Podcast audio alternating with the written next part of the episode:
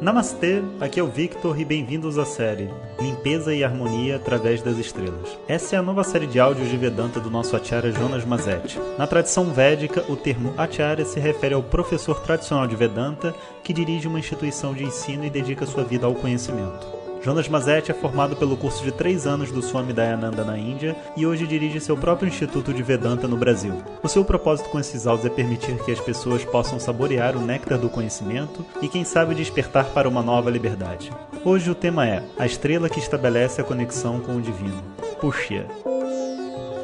Om Shri Guru Pyo Namaha Harihi Om Bom dia pessoal então a semana vai passando e eu vou me animando vendo o final da votação. E a disputa continua acirrada, então pessoal de Porto Alegre e Curitiba, votem, votem, compartilhem com os amigos, vamos fazer agitar, que é o propósito da votação, né? Todo mundo se envolver. E hoje a gente entra então numa nova estrela chamada Puxa, que eu especialmente gosto muito. Então, para a gente entender Puxa, a gente precisa entender Brihaspati. No Rig Veda, então, é descrito que Brihaspati é filho de um rishi, um sábio, chamado Angiras. Angiras é aquele que nasce do, do, do fogo, da brasa do carvão. Angiras, por sua vez, né, é um dos sábios do início da criação, de acordo com a história. Então, ele é um filho de Brahma. Ele é um dos, dos primeiros é, seres que existem dentro do universo. Então ele é um sábio, filho do fogo, mas não quer dizer que ele é filho de Agni, porque ele é filho né, de Angiras. Mas o fato do pai dele ter essa conexão com fogo deixa ele com uma habilidade muito especial. É como se fosse na genética dele lidar com fogo já já está ali. E o fogo é um símbolo para religião, para os rituais, para a moral, porque o fogo ele tem essa capacidade dupla de iluminar e aquecer. O fogo dentro dos rituais, né, das orações, tem uma peça, assim, é uma peça fundamental. Se você analisar mesmo na religião católica, você tem as velas, você tem o incenso. Né? Você não existe uma oração sem a presença do fogo, numa forma ou de outra. E um dos conceitos, né, é porque o fogo ele transforma as coisas. Ele tem essa capacidade de transformar uma coisa sólida e fazer a coisa desaparecer. Né? Então, ele representa também o, o, nosso pedido que é material, a nossa voz, o nosso, enfim, o que seja lá o que a gente estiver oferecendo, se transformando numa oração e num, num pedido para o divino. Né? Então, puxa tem essa conotação daquilo que conecta a gente com algo maior e divino, porque está associado a Brihaspati, e Brihaspati, então, ele é, vamos dizer assim, a, o, o sacerdote dos devas, sabe? O, o, o pujari, o padre, dentre todas as deidades. A mãe de Brihaspati é chamada de Shraddha, que os alunos da turma regular sabem muito bem o que significa. Porque Shraddha é a deusa da, confi da confiança, a deusa da comunhão, aquela que permite com que você se conecte com uma outra pessoa, mesmo sem conhecê-la perfeitamente, e se dê ao luxo de se desenvolver com ela. Você dá o benefício da dúvida para o outro através do seu Shraddha. Então, Shraddha é uma peça fundamental para o ser humano. Um bebê, por exemplo, ele tem que ter Shraddha total em tudo, em todos, porque ele é totalmente vulnerável Sendo totalmente vulnerável, o único jeito dele sobreviver é confiando em qualquer um que pega ele no colo. Ou seja, Shraddha absoluto, vulnerabilidade total. Na medida que a gente vai crescendo e a gente vai se tornando independente, o nosso nível de Shraddha começa a diminuir nas coisas, porque agora a gente desconfia, a gente pensa. Né? Isso é ótimo, para falar a verdade, não é ruim. Né? Então, o nosso nível de Shraddha vai progressivamente aumentando de acordo com essa independência que a nossa individualidade vai tomando. E chega um momento né, onde a gente se torna tão independente, o nosso ego se torna tão forte, que a gente inclusive cancela o nosso Shraddha. Tipo assim, eu não vou ter mais Shraddha em nada, porque sabe? O que existe é aquilo que eu vejo. E tudo que eu posso pensar é a única coisa que eu posso assumir como verdade, sabe? Mas isso não é uma coisa verdadeira. Porque você pensa assim, até mesmo para dirigir no trânsito, você tem que ter Shraddha. Você tem que ter Shraddha que a pessoa no cruzamento, quando tiver verde, você está passando e a pessoa está vendo vermelho. Então você tem que ter Shraddha de que o sistema está funcionando. E quando ela estiver vendo o sinal vermelho, você tem que ter Shraddha que ela vai apertar o freio. E você tem que ter Shraddha que o freio dela vai funcionar. Porque se você não tiver, você não sai de casa. E tem gente que, inclusive, não consegue sair de casa porque se sente muito inseguro. Né? Porque essa qualidade de Shraddha ela está enfraquecida dentro da mente. Então, Shraddha é uma qualidade que você constrói dentro da mente e você, primeiro, você tem muito e ela vai sendo anulado por essa individualidade. E depois você vai descobrindo o Shraddha de uma outra maneira, de uma maneira mais profunda, que é entendendo que o universo todo tem uma ordem. Então que não, eu não tenho como compreender e controlar todo o universo. Mas quando chegar o momento certo, as coisas acontecem. Se não tiver no momento certo, as coisas também não acontecem. E eu começo a perceber que as situações que eu vivia 10 anos atrás tinham um porquê de eu estar vivendo. E tem um aprendizado. E tem uma razão psicológica, uma razão kármica até, se de repente tiver disponível para mim, né, fazer umas análises, eu consigo até entender isso. E eu começo a compreender que esse universo é, na verdade, um grande ser vivo que responde a todos que vivem dentro dele. E o meu Shraddha, a minha confiança, né, passa a existir dentro do universo como um todo. Dentro da espiritualidade, esse assunto de confiança é um, é um assunto muito mal compreendido, sabe? Hoje em dia as pessoas, né, às vezes vêm me perguntar: "Ah, você poderia ser meu mestre?" Eu já respondo logo não. Porque pensa bem, a pessoa não me conhece, pouco ouviu falar de mim e quer me transformar no mestre dela. O que, que ela quer de mim? Você não chega né, para um, um, professor de, de, matemática e fala assim: Você quer ser meu professor? O professor vai dizer o quê? Sei lá, você não sei se você é bom, pelo menos faz as provas, vê a nota que você vai tirar, pelo menos eu posso decidir.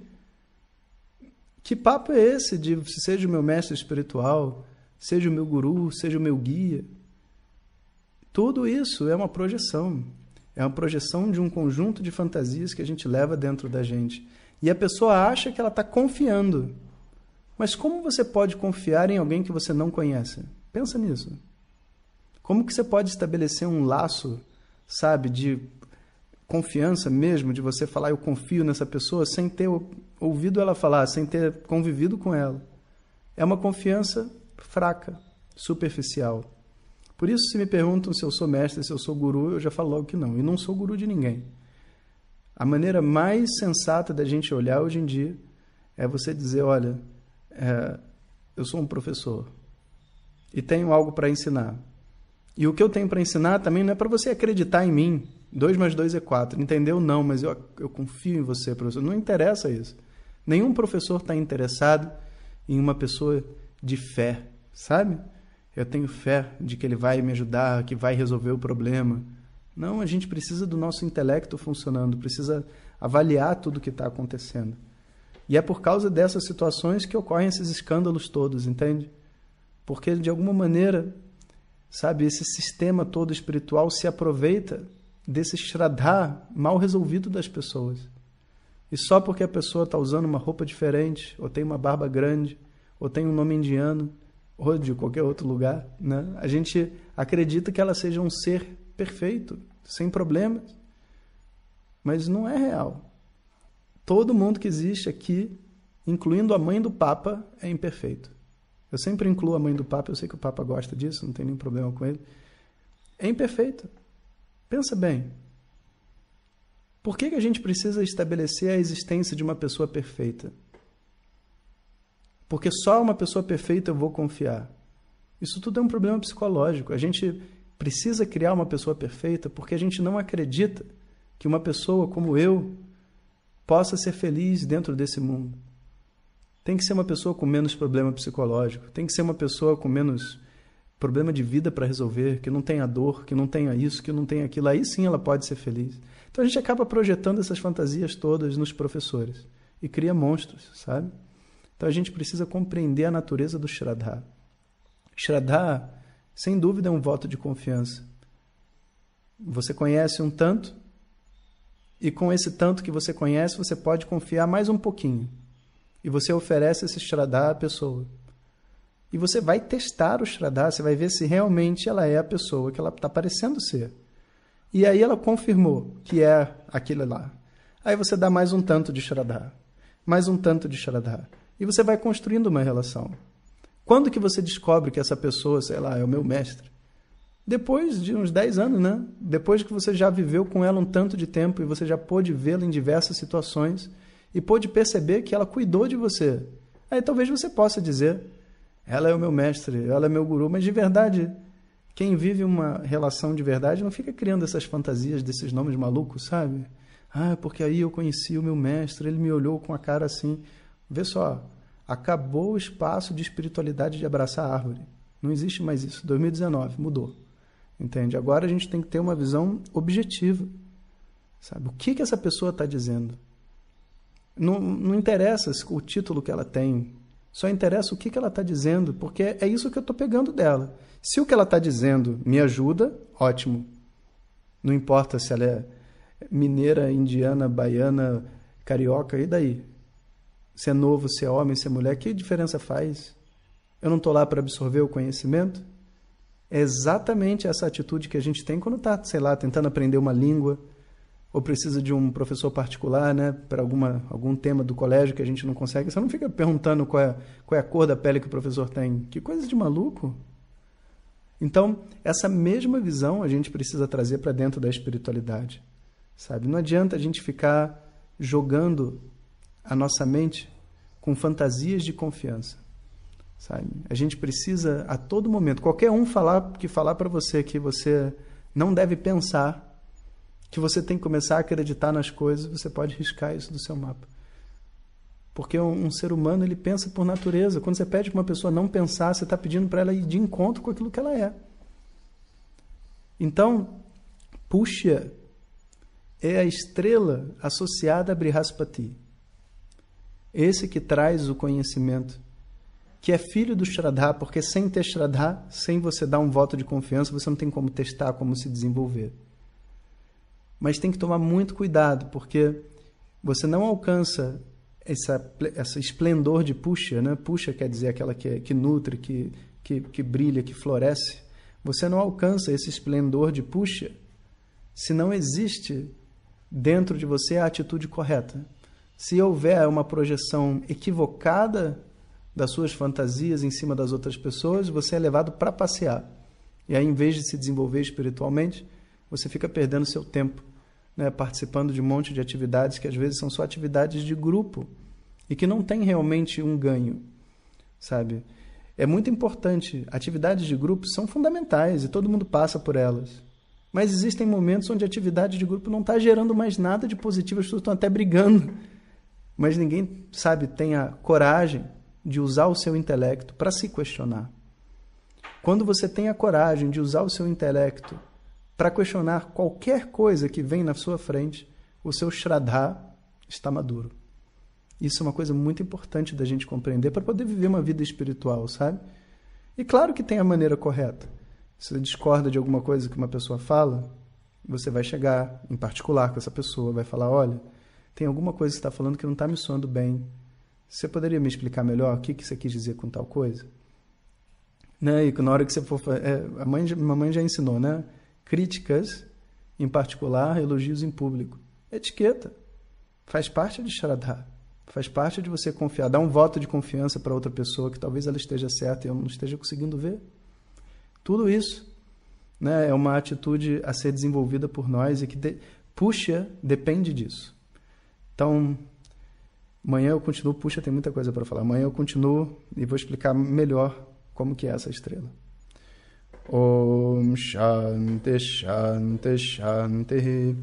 Harihi Om Shri Guru Pyo Namaha Harihi Om